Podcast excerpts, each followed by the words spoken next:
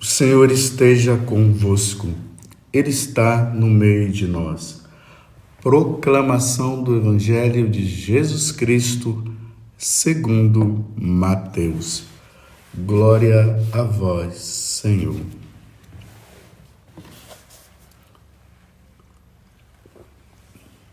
Naquele tempo, disse Jesus aos seus discípulos: Em vosso caminho, anunciai. O reino dos céus está próximo. Curai os doentes, ressuscitai os mortos, purificai os leprosos, expulsai os demônios. De graça recebestes, de graça deveis dar. Não leveis ouro nem prata, nem dinheiro nos vossos cintos, nem sacola para o caminho, nem duas túnicas, nem sandálias, nem bastão, porque o operário tem direito ao seu sustento. Em qualquer cidade ou povoado onde entrardes, informai-vos para saber quem ali seja digno. Hospedai-vos com ele até a vossa partida. Ao entrardes numa casa, saudai-a. Se a casa for digna, desça sobre ela a vossa paz. Se ela não for digna, volte para vós a vossa paz. Se alguém não vos receber, nem escutar a vossa palavra, saí daquela casa ou daquela cidade e sacudi a poeira dos vossos pés. Em verdade vos digo, as cidades de Sodoma e Gomorra serão tratadas com menos dureza do que aquela cidade no dia do juízo. Palavra da salvação. Glória a vós, Senhor. Estamos dando continuidade a esse Evangelho de São Mateus que se deu ali com a escolha dos apóstolos. Lembremos que ontem Jesus dizia para os apóstolos que eles deveriam ir pregar agora, anunciar a boa nova, dizendo: o reino dos céus está próximo. Esse era o conteúdo da pregação suscitando nos no, os apóstolos deveriam suscitar no coração do povo eleito.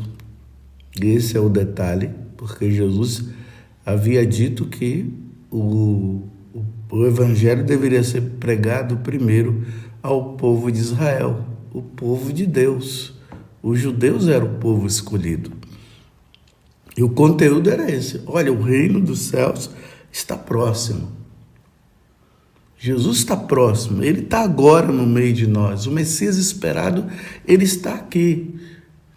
Mas ao mesmo tempo, esse reino de Deus que está se aproximando de nós, no sentido de que um dia nós estaremos lá no céu.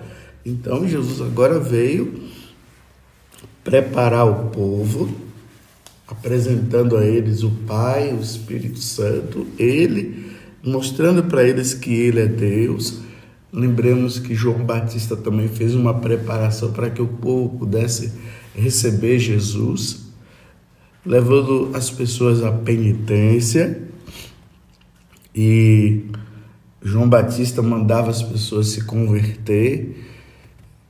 Jesus, quando ele começa a pregar, ele começa a dizer: convertei-vos e crede no Evangelho.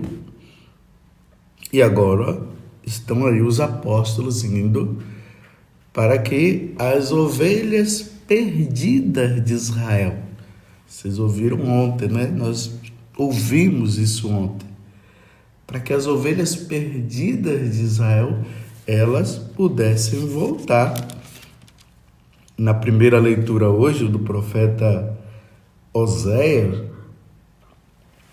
esse capítulo bonito que é o versículo, é o capítulo 11, do versículo 1 a 4, depois de 8 a 9, quando Deus compara o povo de Israel a uma criança que ele ama. Nós somos amados, amados demais por Deus. Ele dizia: quando Israel era criança, eu já o amava, e desde o Egito chamei meu filho. Quanto mais, mais eu o chamava, tanto mais eles se afastavam de mim e imolavam os baals e sacrificavam aos ídolos. Quanto mais eu o amava, quanto mais eu o chamava, mas eles se afastavam de mim. Olha só. Veio para o que era seus e os seus não o receberam. O prólogo do Evangelho de São João, no capítulo 1. Então, essa primeira evangelização, ela se dá justamente isso aos perdidos, aqueles que estavam vivendo uma vida errada. Então, vão, vão, vão, anuncie o reino dos céus, está próximo. coisa era tão intensa que o próprio Jesus agora fala para os apóstolos não ficar levando nada não, nada que pudesse apegá-los. Era preciso que eles estivessem com as mãos livres, livres de qualquer coisa, porque é para hoje, como nós costumamos dizer, pelo menos aqui, nós brasileiros, nós dizemos assim, é para ontem, quando a coisa é muito séria, que nós precisamos resolvê-la logo. É isso que nós dizemos, é para ontem. Ou seja, não podemos deixar mais, é, não podemos mais enrolar. Não podemos mais procrastinar. É para hoje. A salvação é para hoje não podemos deixar para amanhã. Então os apóstolos tinham que estar livre, livre de desapego, para poder estar livre para anunciar ao povo perdido de Israel, porque depois teria que ir também aos povos, às nações também que estavam perdidas, mas ali para o povo de Israel. E aí nós, no decorrer do, do Evangelho, nós vamos vendo, né? Quando vocês entrarem numa casa, vocês vão saudar com a paz, se eles receberem a paz, está recebida, senão a paz vai voltar para vocês. E agora, meus irmãos, é essa palavra dramática, dura, mas que salva Olha bem, a palavra é dura, mas salva. Ela deve despertar no coração do povo de Israel. E como eu dizia agora para os católicos, o evangelho é para todo mundo, mas as ovelhas também perdidas aí no catolicismo, que tem muita gente que está perdida. Versículo 14 capítulo 10 de São Mateus. Se alguém não vos receber, nem escutar vossa palavra, sair daquela casa ou daquela cidade e sacudir a poeira dos vossos pés.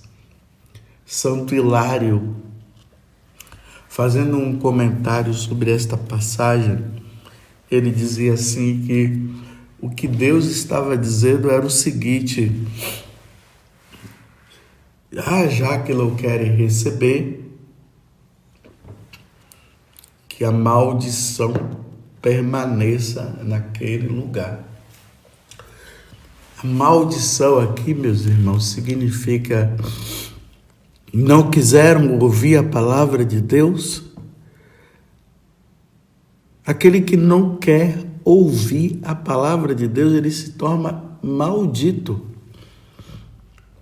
A maldição aqui é a perda da eternidade, é a perda da salvação. Não é nem a perda da eternidade, porque todos nós iremos para a eternidade e vai depender de como nós recebemos o Evangelho. Aí sim, ou nós vamos para a eternidade para viver com Deus, ou iremos para a eternidade para ir para o inferno. Então, aqueles que não querem ouvir o Evangelho, Santilário está dizendo que são malditos. A maldição pesa sobre ele. A maldição da condenação eterna. É isso que Santilário está falando quando ele interpreta essa passagem do Evangelho. Imagina, os católicos, mas vamos ampliar também até os pagãos, tendo oportunidade de ouvir a palavra de Deus e não querem. Meus irmãos, mas olha, nós estamos em 2022. Quantas oportunidades nós estamos tendo? Essa homilia, Quantos católicos aí que estão lutando por uma evangelização estão anunciando nos Facebooks, nos Instagrams, e outros meios, nos WhatsApp, mandando, ensinando quantos cursos sobre a igreja, aonde estão ali ensinando o que verdadeiramente aconteceu no decorrer da igreja, porque existem ideologias por aí que estão falando o contrário e tem muita gente entrando e detestando a igreja sem saber o contexto das coisas. Quantos cursos de teologia? Quantos cursos até de filosofia que ajudam na compreensão a gente vai através da razão até chegar o momento que nós precisamos transcender e aí Deus revela, e Deus revela a fé. Olha o catecismo da igreja. Tão acessível às nossas mãos. A palavra de Deus tão acessível.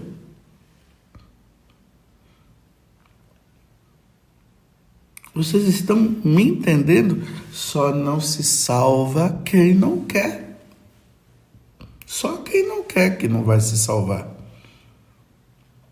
Então, uma vez que não querem ouvir, Deus dá a liberdade. Olha, vou falar de forma bem simples.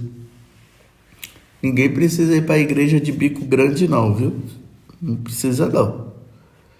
Às vezes as pessoas perdem a oportunidade de se salvar porque elas não querem mesmo.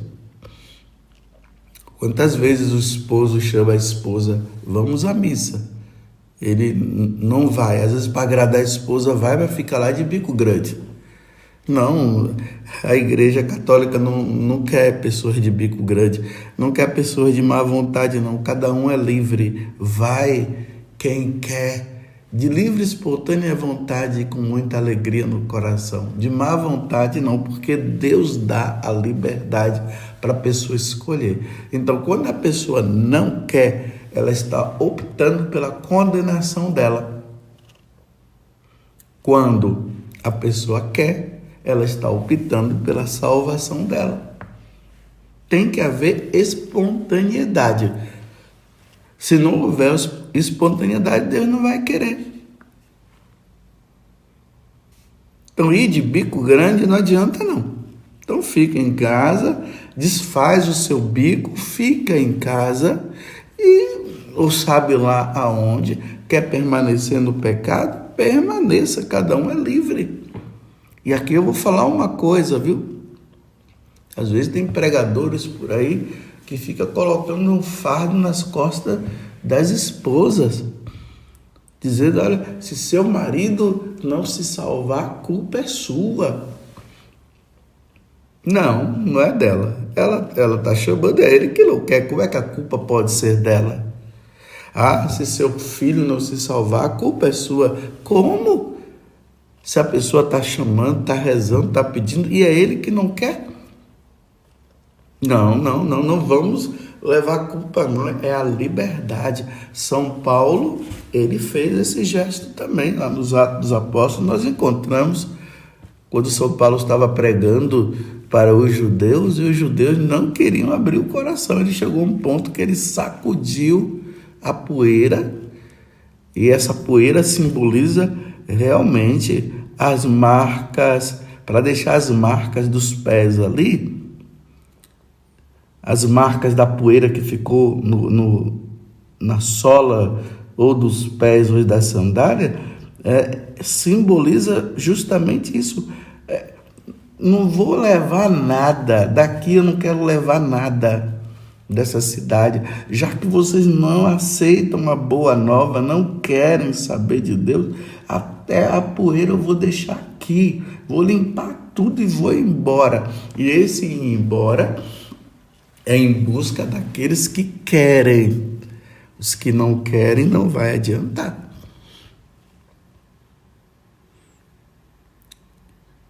Conversão se dá de dentro para fora. A pessoa, ela lá no íntimo, ela abre o coração. E aí Jesus, ele faz uma comparação, meu Deus do céu. É duro também, é dura essa comparação. Então, se alguém não vos receber nem escutar a vossa palavra, sair daquela casa ou daquela cidade, tá vendo? E sacudir a poeira dos vossos pés. Em verdade, eu vos digo: as cidades de Sodoma e Gomorra serão tratadas com menos dureza do que aquela cidade no dia do juízo. Olha só. Se a cidade de Sodoma e Gomorra já foi tratada daquele jeito, veja lá no, no capítulo, no livro do Gênesis, no capítulo ali 18, 19, aí nós vamos ver o pecado de sodomia que estava acontecendo lá. Homens com homens, vivendo uma vida devassa, e ainda quiseram ter um, um relacionamento sexual com com os anjos que vieram para ver a situação deprimente que estava a cidade de Sodoma e Gomorra. E Deus, vendo aquilo, aqueles homens querem ter relação sexual. Os homens da cidade querem ter relação sexual com aqueles dois anjos. Tanto que Ló ofereceu as filhas virgens deles, não quiseram, eles queriam os homens. E Deus mandou Ló sair da cidade, sai daqui que vai descer enxofre. E desceu enxofre. Vamos imaginar, meus irmãos, aqueles enxofres, aquele fogo pegando no corpo daquelas pessoas e as pessoas morrendo daquela forma. Parece filme de terror. Mas é porque eles não quiseram saber de Deus. E eles quiseram viver aquela vida errada, aquela vida devassa. Então a cidade de Sodoma e Gomorra foi totalmente destruída. Não sobrou nada por causa dos pecados, porque eles não quiseram saber de Deus. Aí Deus, aí Jesus agora está dizendo que as ovelhas perdidas de Israel, porque já ouviram a boa nova, já conhecem, eles serão, a cidade de Sodoma e Gomorra será tratada com menos rigor no dia do juízo do que esses que já ouviram a palavra de Deus. Vocês estão entendendo que situação difícil? Quanto mais Deus amava, quanto mais Deus chamava, como diz no livro de Oséias, na primeira leitura. O povo se afastava, o povo não queria. Olha que situação que nós estamos agora. Como diz lá Santo Agostinho, que o pecado contra a natureza é um dos maiores pecados que pode existir. E olha como está agora. Ontem eu estava assistindo o jornalismo e eu fiquei assim abismado mais uma vez, mostrando lá nas redes sociais um casal que não é casal, agora é trisal, né? Casal é um homem e uma mulher. Trisal são três. Será que veio? Não sei nem se, se a forma correta é essa. Quadrisal, quinquasal, sextasal, sei lá. Então, três pessoas que vivem dizendo que vivem o matrimônio. Como pode se viver um matrimônio de três pessoas? Eu não consigo entender. Isso se chama orgia. Isso é perversidade, isso é orgia. E eles mostrando lá, é duas mulheres e um homem, mostrando aí nas redes sociais, mostrando que é possível viver assim, uma grávida. E aí a grávida mostrando a barriga dela, a gravidez dela, a mulher que tem um caso com ela ali, porque era uma foto praticamente de nudez, colocando as mãos no seio para não mostrar ali, porque era uma foto. Então, a, a mulher da mulher junto com a mulher do homem, aí o, a mulher olhando para o homem, e os três dizendo ali que vão criar aquela criança. Isso é inadmissível para nós católicos. E como eu sempre digo, né? Para quem é do mundão, que não quer saber de Deus, pode viver. Não deveria viver porque isso não é de Deus, mas querem viver. Mas imagine um católico vivendo esse tipo de vida, um batizado Imagina só. Deus não vai tolerar. Se Deus não tolera para os pagãos, mais ainda para os católicos, pelo amor de Deus, não espero que tenha católicos aí que esteja dando like, né, e dizendo que bonito, né? Não. Aí quando nós olhamos na Sagrada Escritura, vamos lá no livro do Gênesis, quando Deus criou o homem e a mulher, ele cria o homem e a mulher, e ali já mostra a questão do matrimônio. E o matrimônio, Deus diz: um homem deixará a sua família para viver com uma mulher. Não é nem duas, nem três, nem quatro. Para viver com uma mulher e a mulher viver com um homem. E ali já não serão duas carnes, mas uma carne só. É isso que está no livro do Gênesis. Veja lá no capítulo 2. É, está lá. Do livro do Gênesis. Deus não falou 3 e 4. Aí tem determinados comentários que as pessoas dizem assim, que os povos viveram isso e, e, e essa questão colocada aqui é uma imposição da religião judaico-cristã. Sim, não é uma imposição, mas é um ensinamento. O, quando Deus ir por todo mundo e pregar o evangelho, é para isso.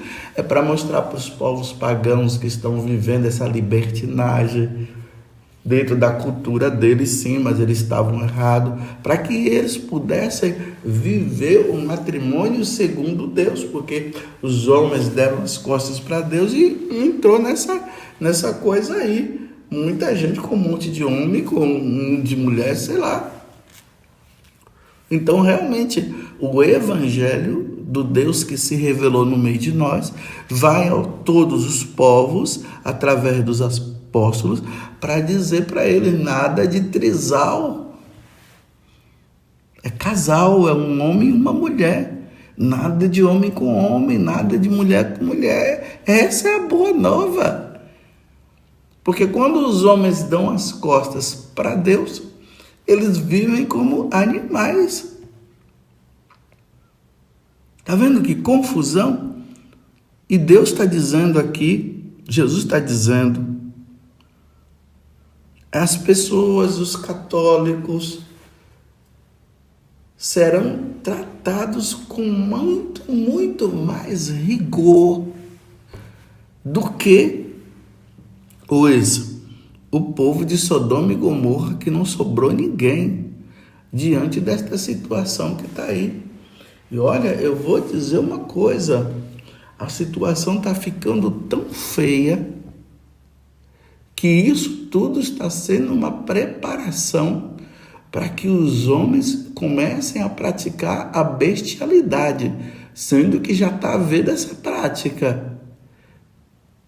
E vai começar os homens a partir desta situação aí dessas orgias, eles vão, eles não vão se, eles não vão se sentir saciados e eles vão partir para os animais. Embora isso já esteja acontecendo, mas ainda não está tão declarado, mas já se está partindo para os animais. Vocês estão vendo que situação difícil, meus irmãos e minhas irmãs? Para nós católicos, não. Mas tudo se fará na liberdade. A igreja anuncia o evangelho, a igreja diz que isso é errado, que Deus não quer, mas cada um é livre para decidir. Não, ninguém vai agora entrar em guerra, briga, não, cada um vai vivendo a sua vida. Mas no dia do juízo, tanto particular o juízo particular é quando nós morremos. Morremos, em seguida nós já somos julgados. Hebreus 9, 27. Pode olhar lá. Esse é o juízo particular. E já nesse juízo particular, Deus já condena.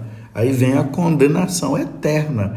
E depois, no juízo universal, só haverá confirmação. Quem está no inferno está no inferno, quem está no céu já está no céu, e quem está no, no, no quem estiver no, no purgatório irão para o céu, porque quem está no purgatório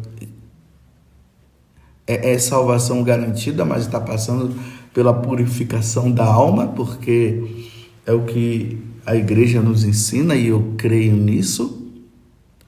Depois o, inferno, o purgatório vai desaparecer, porque não, no juízo universal não haverá mais motivo de existir o purgatório, porque esse mundo desaparecerá e só sobrará, meus irmãos, o céu e o inferno. O inferno para os condenados e o céu para aqueles que foram salvos. Enquanto isso, aqui é na liberdade. Quem quer, quer. Quem não quer, não quer. Que Deus nos ajude, meus irmãos. Que Deus nos conceda que nós, católicos, vivamos na santidade. Precisamos viver na santidade. Eu vou repetir de novo. Católicos, Vivam na santidade, não entre nas ideias do mundo. E uma recomendação para quem está no mundão e não quer saber de Deus: volta. Deus ama você, Deus quer a sua salvação. Mas se você não quer, então ah, que a poeira seja sacudida. E depois não diga que Deus não avisou através dos seus sacerdotes e bispos. Agora é lamentável quando nós vemos a hierarquia da igreja, sacerdotes e bispos, é lamentável apoiando esse tipo de coisa e batendo palmas e dando like e dizendo que é bom, é bom, é bonito, se pode viver esse tipo, esse tipo de vida assim, porque todo mundo é livre. Não. Sim, nós somos livres para escolher, mas vai ser lamentável quem faz e quem apoia. Vai ser lamentável a condenação eterna para elas É uma verdade, é dura, mas é. É a verdade. Então vamos viver a santidade, meus irmãos. Vamos ser santos. Vamos viver a pureza, pureza de coração, a pureza na mente, é aquilo que no Sermão da Montanha fala: os puros verão a Deus, tá vendo? Os puros verão a Deus. Os da libertinagem, o do sexo livre, o do trisal e, e um monte de coisa, ideologia de gênero e todas essas coisas, o aborto, não herdarão o reino dos céus. Isso está bem claro na Sagrada Escritura e vai ser lamentável por por terem tido a oportunidade de ouvir e não quererem e continuarem nesta vida errada. Lamentável, meus irmãos, lamentável. Enquanto isso, nós vamos pedindo a Deus a graça de sermos fiéis, porque vocês sabem como é que nós somos, né? Essa natureza nossa. De repente, hoje nós estamos dizendo que está tudo errado e de repente estamos dizendo que tudo está certo. Não, não vamos dizer.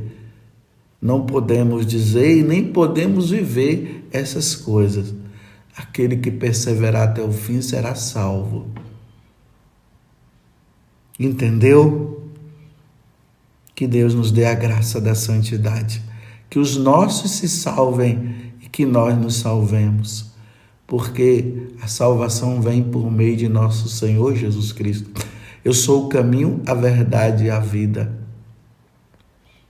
Quem crê em mim jamais será condenado. Ninguém vai ao Pai senão por mim. Louvado seja nosso Senhor Jesus Cristo, para sempre seja louvado, e a nossa mãe Maria Santíssima.